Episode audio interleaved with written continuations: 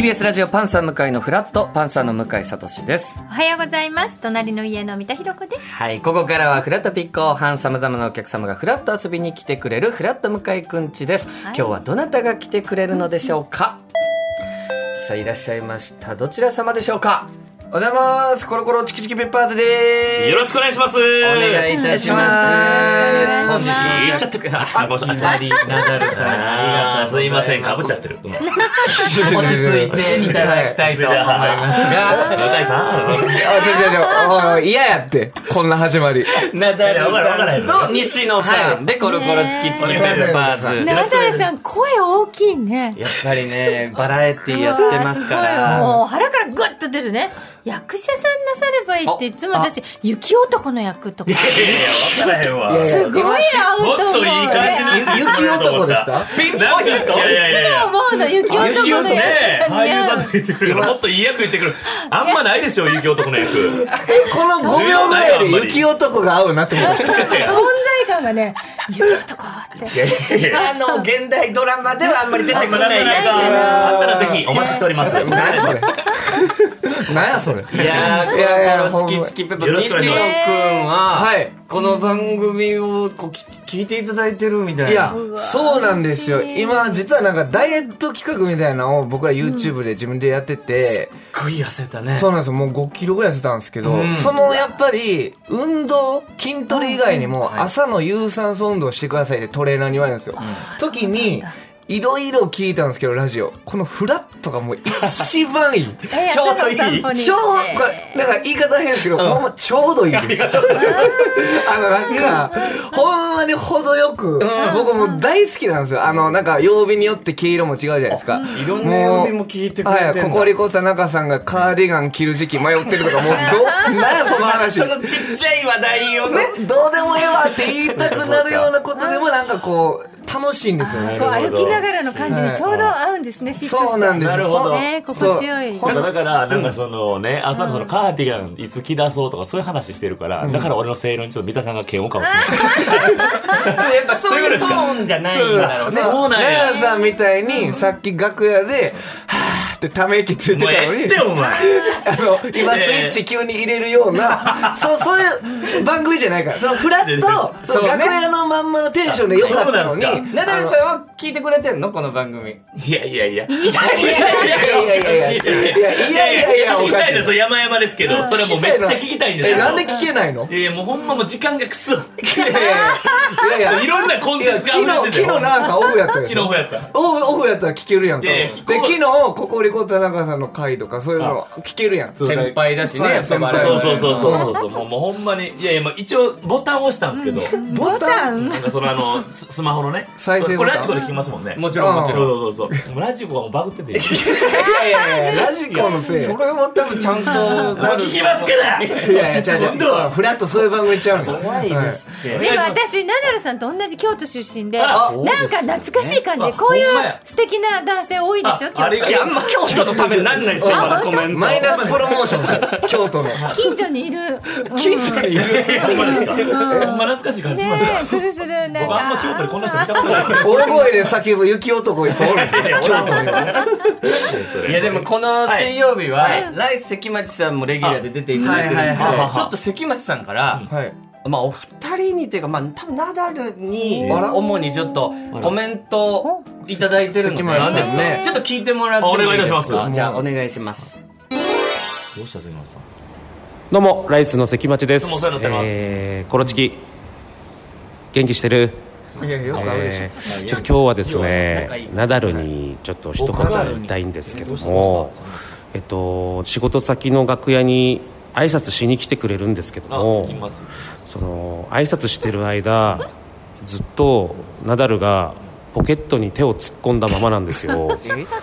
えー挨拶する時ぐらいはポケットから手を出してほしいです。一応僕先輩なんで、えーこれからよろしくお願いします先輩というメッセージ愛の道そん時言えいやえ？や。なんでこんな公開処刑や？らしい、やらしい人、いやらしい人。こんなもんな、そん時言ったら解決すんねんで、関町さん。ちょっと一回一回ちょっと落ち着いてくださいはいポケットに手は突っ込んでたんです突っ込んでるよ、それは俺。言われてる。それを一回謝んないとまずそこを飲み込んでうわー申し訳ない謝りたいですよ。それもちろん謝りたいですけど、その前にその時注意して、こんな公開処刑やん。いやいやいや罪罪を受けて被害者みたいな顔をされてますけど、いや被害者というか、その時に言ったら解決することをこんなラジオで言ったらさ、やらしい人やで、ほんま。いややらしい人ではないの同じようなこと何回か言ってくれてますけど。ねあの引き出しがもうなんかちょっと朝なんで。すいません、すいません、すいませんでした。そうなんです。それ素直に謝っていただけれ引き出しはもばうだいぶなかったな。開けたああないなと思いなもう同じことを、もうすでに2回目なんでそれは開けたら閉めたりするのい、まあ言うてますけどもね。言ってますけどじゃあ何がやねん。下手ですね。下手ですね。もうほんまにもう関町さんやっぱ向井さんと一緒に空気感が良くて。もう甘えてしまうというかどどういう意味？どういう意味でもそのアットホームなのよ。に向井さんもアットホームだあ、から。三田さん、あのね、この前向井さんの、まあ、違うラジオ、何本かやられてはるんで、はい。ゲストに出させてもらったんですよ。はい。時にナダルがもう、あくびが、へオープニングが止まらなくて。家みたいな感じを出してくれるあんですよ。ーいやほんで三田さんがさっき京都懐かしいっておっしゃってくれましたね。それと全く一緒なんです。ちょちょちょあーなんかわかるわ三田さん、わかるな。ダメなんだよ。三田さん、わかるな、じゃないですよ。で、もう、あくびをししまくって、で、向井さん、え、ちょちょ一応先輩のえラジオで、あくびがこうゲイじゃないあくびが、そういう人じゃあれ？それ芸にしたようにあくびで飯食ってる人じゃないんで。ああくび芸なんて三田さん新しいです。ありがとうございあれ、ますナダル側？京都やからね今日はんなりやでお前。いやはんなりやで。お前。あくびもいいじゃないか。はんなりはんなりということで。で今日だってこの前出てもらった時にあくびもめちゃくちゃ本番中にしましたね。しました。そんなまっすぐ言わないでほしいんだけど。言い訳しません僕は。しましたよね。まっすぐあくびばっかり。いやいやでもあの時はえっとね夕方前ぐらいの収録だったんですよ。はいはいはい。それでもあくびしてたってことはもう今日なんか、まあ要は朝かなり早く起きてくれてね、来てくれるもうたまんないぐらい眠いんじゃないですか？正直きついです。いや。でももうほんまにそれはもうね、いやいやきついですって目見て よう言うな。やっぱこれがナダルの持ち味というかね素直にもう思ったことを全部言うという。ことで今もちろん人気を博してるところもありますけど。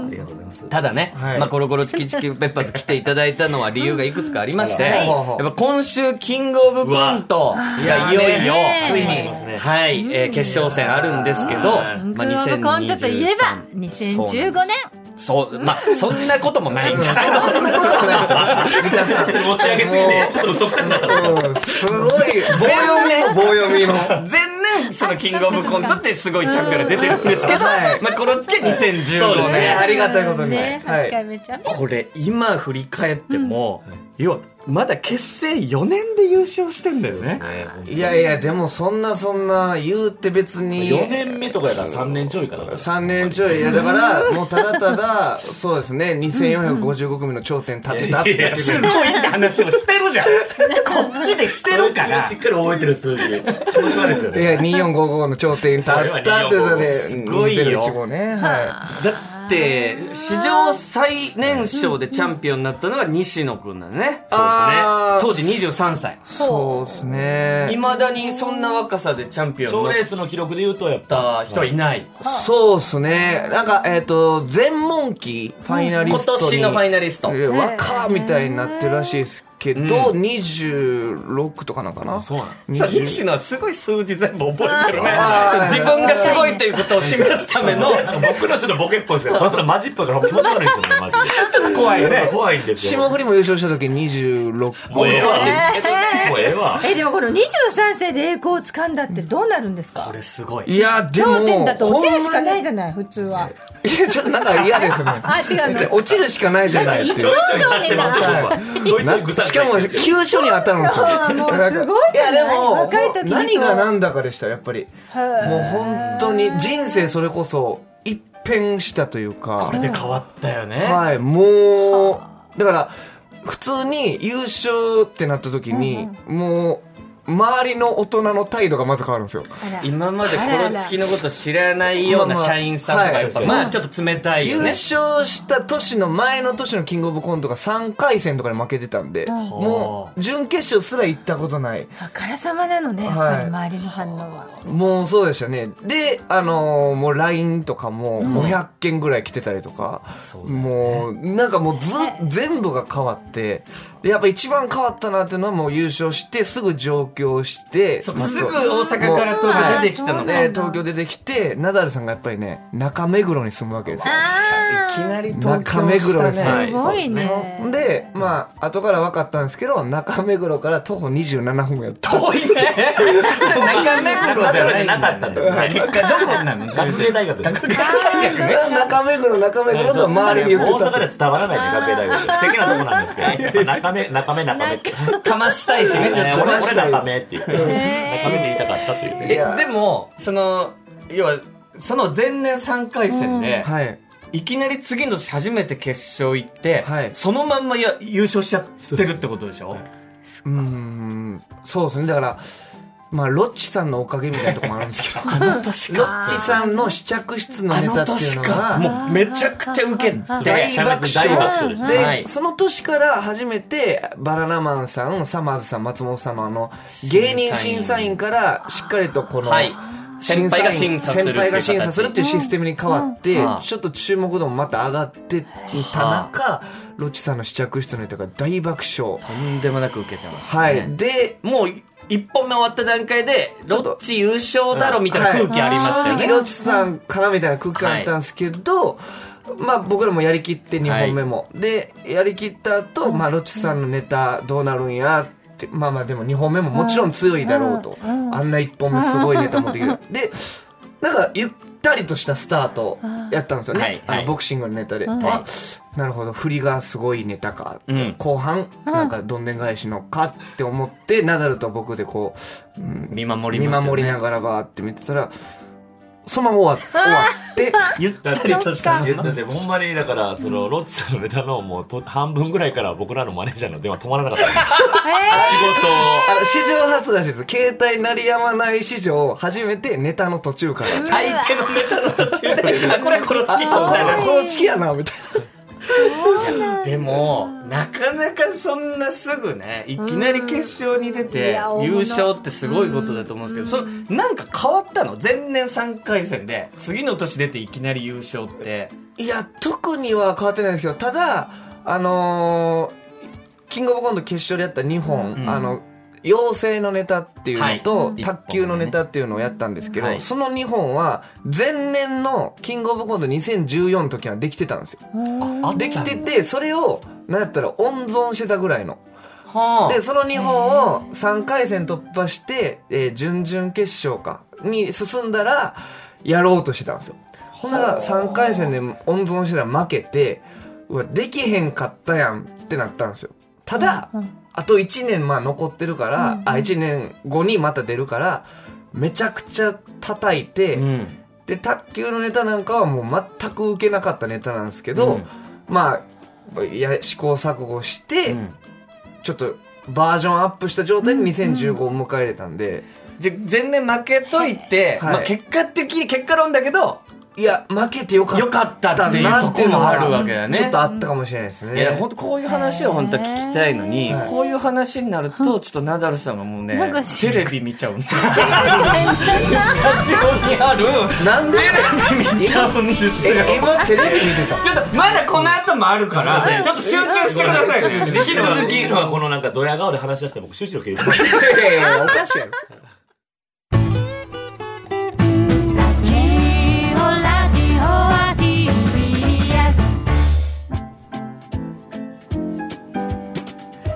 時刻は10時になりました。TBS ラジオパンサー向かいのフラット。引き続きフラットコレクション、えー本日のお客様コロコロチキチキペッパーズのナダルさんと西野聡太さんです。お願いいたします。お願いします。うまあでもどうですか？今週のキングオブコント、はい。まあもちろん全組こう注目っていう感じの大会ではありますけど、はいはいはい。やっぱ決勝前にこうしといた方がいいとかって思うことってあんの？チャンピオンとして。えー、えなんか、奈良さんあやってた？そういう験担ぎ的な。いや、まあまあでも、日本できたら優勝なんてやっぱ考えてなかったんで、その時。だからそれが良かったかもしれない。全く考えてなかった。それはもう2本目のネタができたらラッキーって思ってましたそうそうそう僕らなんて別にみたいな。じゃあいい意味で力抜けてた部分もあるのかな。はい初めてテレビでコントするぐらいの感じだったもん、多分。そうですね。全国区のテレビでコントするのが初めてぐらいの。で、んネタの出番直前に、ナダルさん過呼吸になったんですよ。え緊張で。吸うのと吐くのがわからんぐらい。緊張から。やっぱりその、松本さんとか見てるわけじゃないですか。それを見て、相方がめっちゃ緊張してたら、うんこれ芸人あるあるかもわかんないですけど、逆に自分が落ち着きません？その、ああ、そっちね。はい、あの、相方が過呼吸になってるんで、おいおいみたいな。2パターンあるけどね。そう引っ張られて、緊張しちゃうパターンもあるけど、西の場合は逆にお落ち着めいたんだ。っちゃ落ち着いて。よかったいい相棒だねはい、で、あの、ねいい相棒。まあまあ。いや、うんだで、リラックスで楽しめたっていうのはありましたけどね。でもそれで言ったらナダルめっちゃ緊張しちゃったわけでしょめっちゃ緊張しましした。はい。今でもですね、もうそれで言うと。え賞レースはほんまに。ああ、まあそうやね。賞レースは確かに。今、コロチキは、M1 漫才の方でうんまたチャンピオンを目指してやってるよね。普通、まあやっぱキングオブコントとかそういう大きな大会取ったら、まあもうそれだけでうん十分というか。で、もうこの漫才にもチャレンジするっていうのは、これなんで？いや、これが意外なんですけど、ナダルさんの方から、ちょっと M1 出たいんやけど、って言ってくださって、うん。で、ああ、でもなーって、漫才はちょっと苦手意識があったんで、うん。ちょっとなーみたいな。いや、でも、頑張ろうや。うん。ちょっと、霜降り明星とかもね、M1 優勝同期なんですよ。ね。優勝して刺激を受けたっていうのもあって、うんナダルさんにほんま、口説かれて結構、初めてぐらい。一年かかりましたけどね、まあそれは。それナダルはなんでそんな熱い気持ちで、いや、まあまあやっぱその芸人やってるんやったらもうできるとこまでいけるやったらいけるとこまで行きたいじゃないですか。挑戦できる権利があるかそうそうで、これを放棄するのもったいなくないかっていうのはめっちゃ思いましたね。M1 はやっぱ芸歴制限があるから、まあそうですね出れなくなってしまうんですね、15年以上。はい。だから15年のリミットがあるから、僕も制限があるんやったら、まあ、頑張ってみるかっていうので、で、奈良さんもすごいもうネタ作りも頑張ろうみたいな、一緒にみたいなやって、その次の日から。え？で、いや、違うその熱いところとか見せても知らない。ほんで次の日あんま止める気ないじゃん。なんか、いけいけみたいな感じで出てるよ。思ったようなこと言わへんで、俺。あの、次の日から M1 に向けてネタ作り始まったんですけど、うんあの、チラッと見たら奈良さんめちゃくちゃ寝てたんですよ。何ですか？あなたってずっとあくび俺ずっと何してんねん、俺。俺何やねん、これ。焚きつけるだけ焚きつけてよ。でも寝る子は喉の育つって言う調子もか？ら寝る子は育つって三田さんすごい三田さんちょっとあのあの、三田さんのせいで、ナダルが、あからさまに調子乗ってるから。三田さんが俺にはおるっていう。やっぱ京都の応援すごいな。俺はもうできたよ。ねそれ。誰の決め台詞やねんいや、だからそっちもこうチャレンジしながらということで。でも今回の決勝のメンバー、まあ10組。はい全モンキー、隣人、ファイヤーサンダー、影山、サルゴリラ、ラブレターズ、カエルテ、ジグザグジギー、ヤダン、日本の社長というメンバーですけど、はいどこら辺が、まあ仲いいというか、え近しいところで言うと。やっぱカエル亭はん。僕らの1年後輩で、もうずっと大阪時代から一緒に。に劇場とかも立ってて、うん。やっぱり尊敬しますね。やっぱ後輩でも。はい、後輩でもやっぱりこんだけメディアも出てて、やっぱりネタを作り続けてるからまたここにも。わかるんですよ、気持ちが。ん。メディアで出すと、ちょっとこの予選の戦いにくさとか出てくるっていう。予選のお客様が、やっぱもうテレビ出てんだからもういいじゃんっていう空気がどうしてもね。はいそこの壁を、まあ、カイロテは突破してるっていうのもすごいなと思いますし、うん。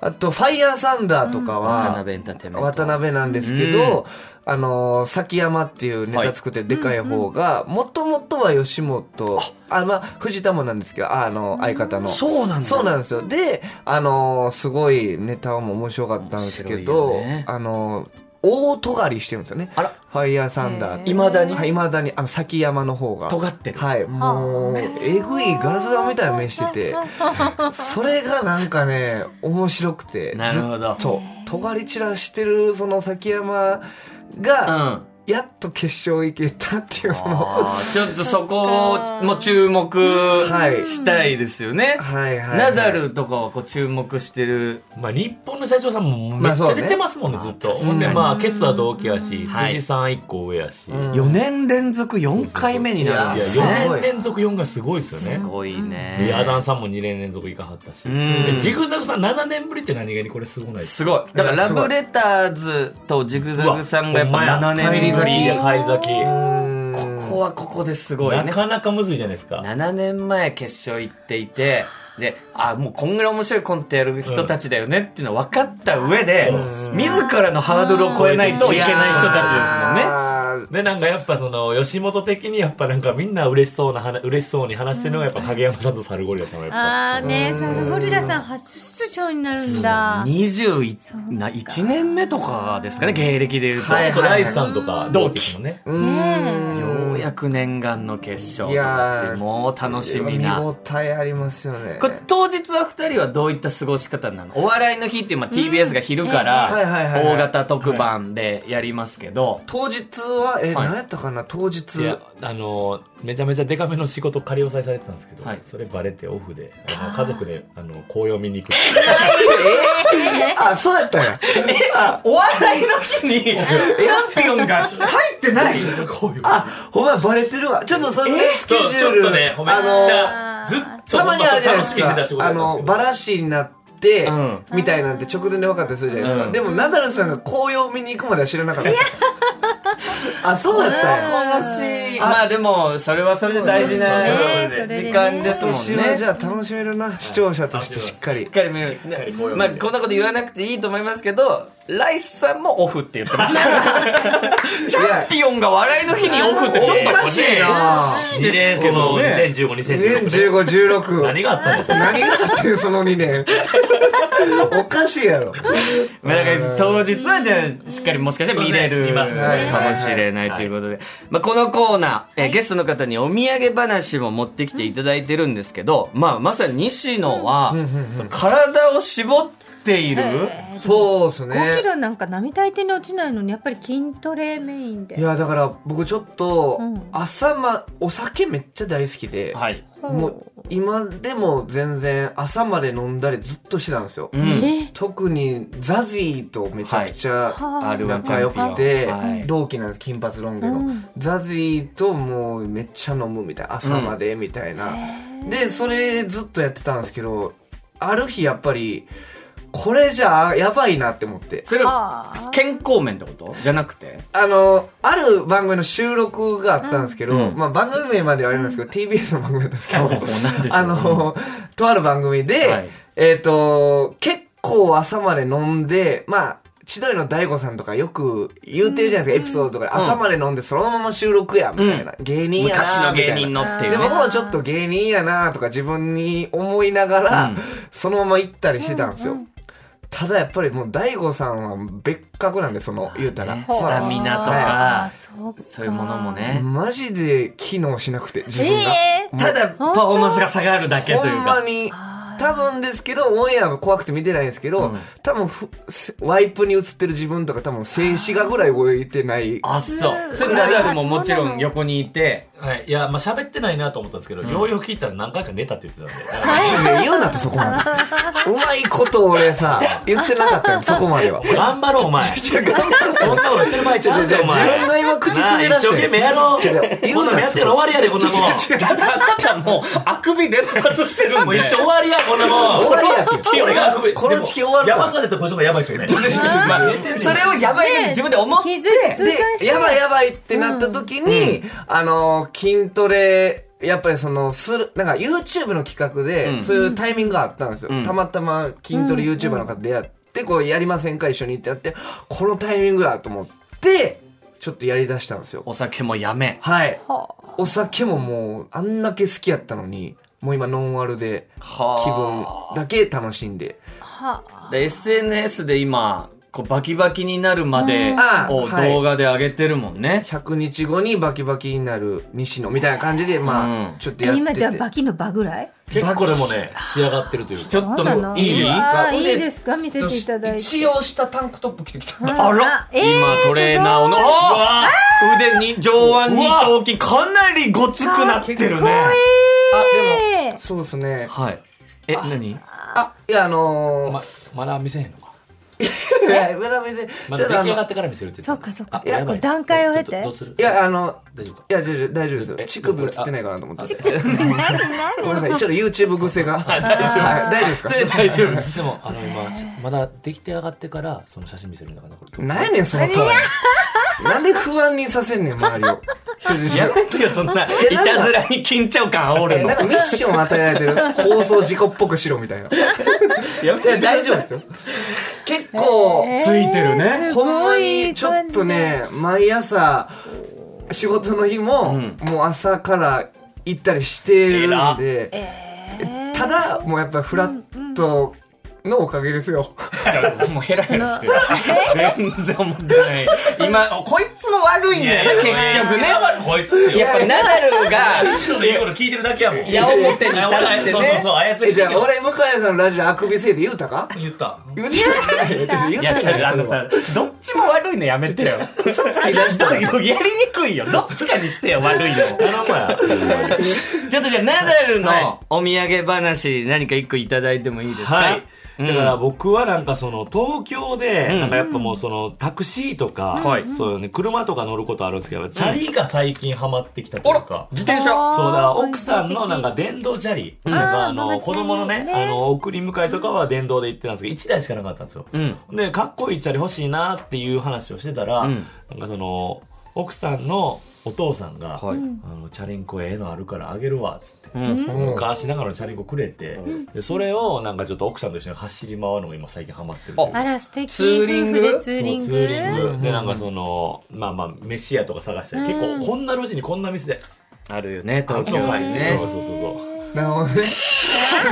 あれ、あれ思い出した。チャリンコ、ブレーキな。そうそうそう。ああそうそうブレーキもだかほらでなんかそのブレーキも思いっきりねその言うたらちょっと古いやつやから、ちょっとかけたらキーってなって、ねなんかピューってそういろんな人がブレーキかけだけ避けるぐらいのブレーキを分かりますちょっと直した方がいいけど、まあ、今そうなっちゃってるん。だでそれそれを直そうと思って、うん。でそれこそ奥さんと一緒にバーって走ったら、こんなところに老舗のチャリンコ直すとこあるわって、はいはい。職人タイプ職人の。タイプの、ほんであのちょっとすみませんブレーキがキーキーキーキーになってつってたらああこれかこれなるわみたいなすごいなんかおじいさんなんですよ職人のさすが。さすがですね。ほんでああこれブレーキああでもこれ取っ替えたんだね4000円かかって30分いるから大丈夫、って言われて、渋いね。はい、で、あ、全然大丈夫です。いいっすか、ほんなら。で、奥さんのちょっとまあ、ブラブラ歩きながら、うん。30分、ちょっと20分ぐらいに、ちょっと時間、パッと、すぐ飯行きたかった。うん。飯行きたかったんで、うん。すぐあの、戻ってきて、でいたら、もうできてるんですよ。もうこれで、あの角度も全部、うん、大丈夫だ乗ってあーかっこいい。で一回その、ブレーキ、その、店の前、ガーって回る、走って、その後ブレーキかけてみたらっていうから、わかりましたって、ブーって走って、かけたんですよ。ほんならさっきの音、キーってなって、でキーいや、な、なってると思って、おじさん、さっきまでこれ堂々としてます、タタタタ、なんでや、と思って。おじいちゃん絶対治ってるふりやったんですよ。絶対治っとかないとな。絶対治ってる感じあ、ほんまに治ってますすね。っごい職人の感じで、ゆったり。え、さっきよりうるさかった小よ。走り走る。絶対その、ずっとゆっくりやってたのに。なんでや、やれへん。